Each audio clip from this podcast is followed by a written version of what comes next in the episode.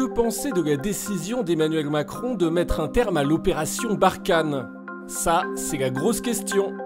Indiscutablement, le président de la République a choisi l'opportunité qui vient de se produire avec ce deuxième coup d'État pour euh, arrêter l'opération Barkhane.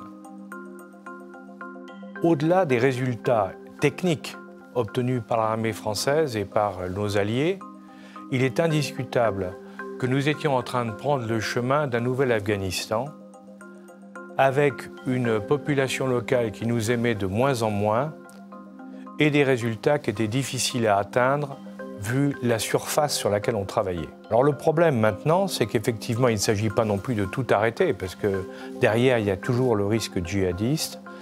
Euh, il s'agit de continuer à travers les forces spéciales à former les armées de tous les pays concernés, les aider dans leur travail, dans leur utilisation de tous les outils qu'ils ont à leur disposition, pour que ce soit eux qui fassent le travail que jusqu'à maintenant l'armée française faisait.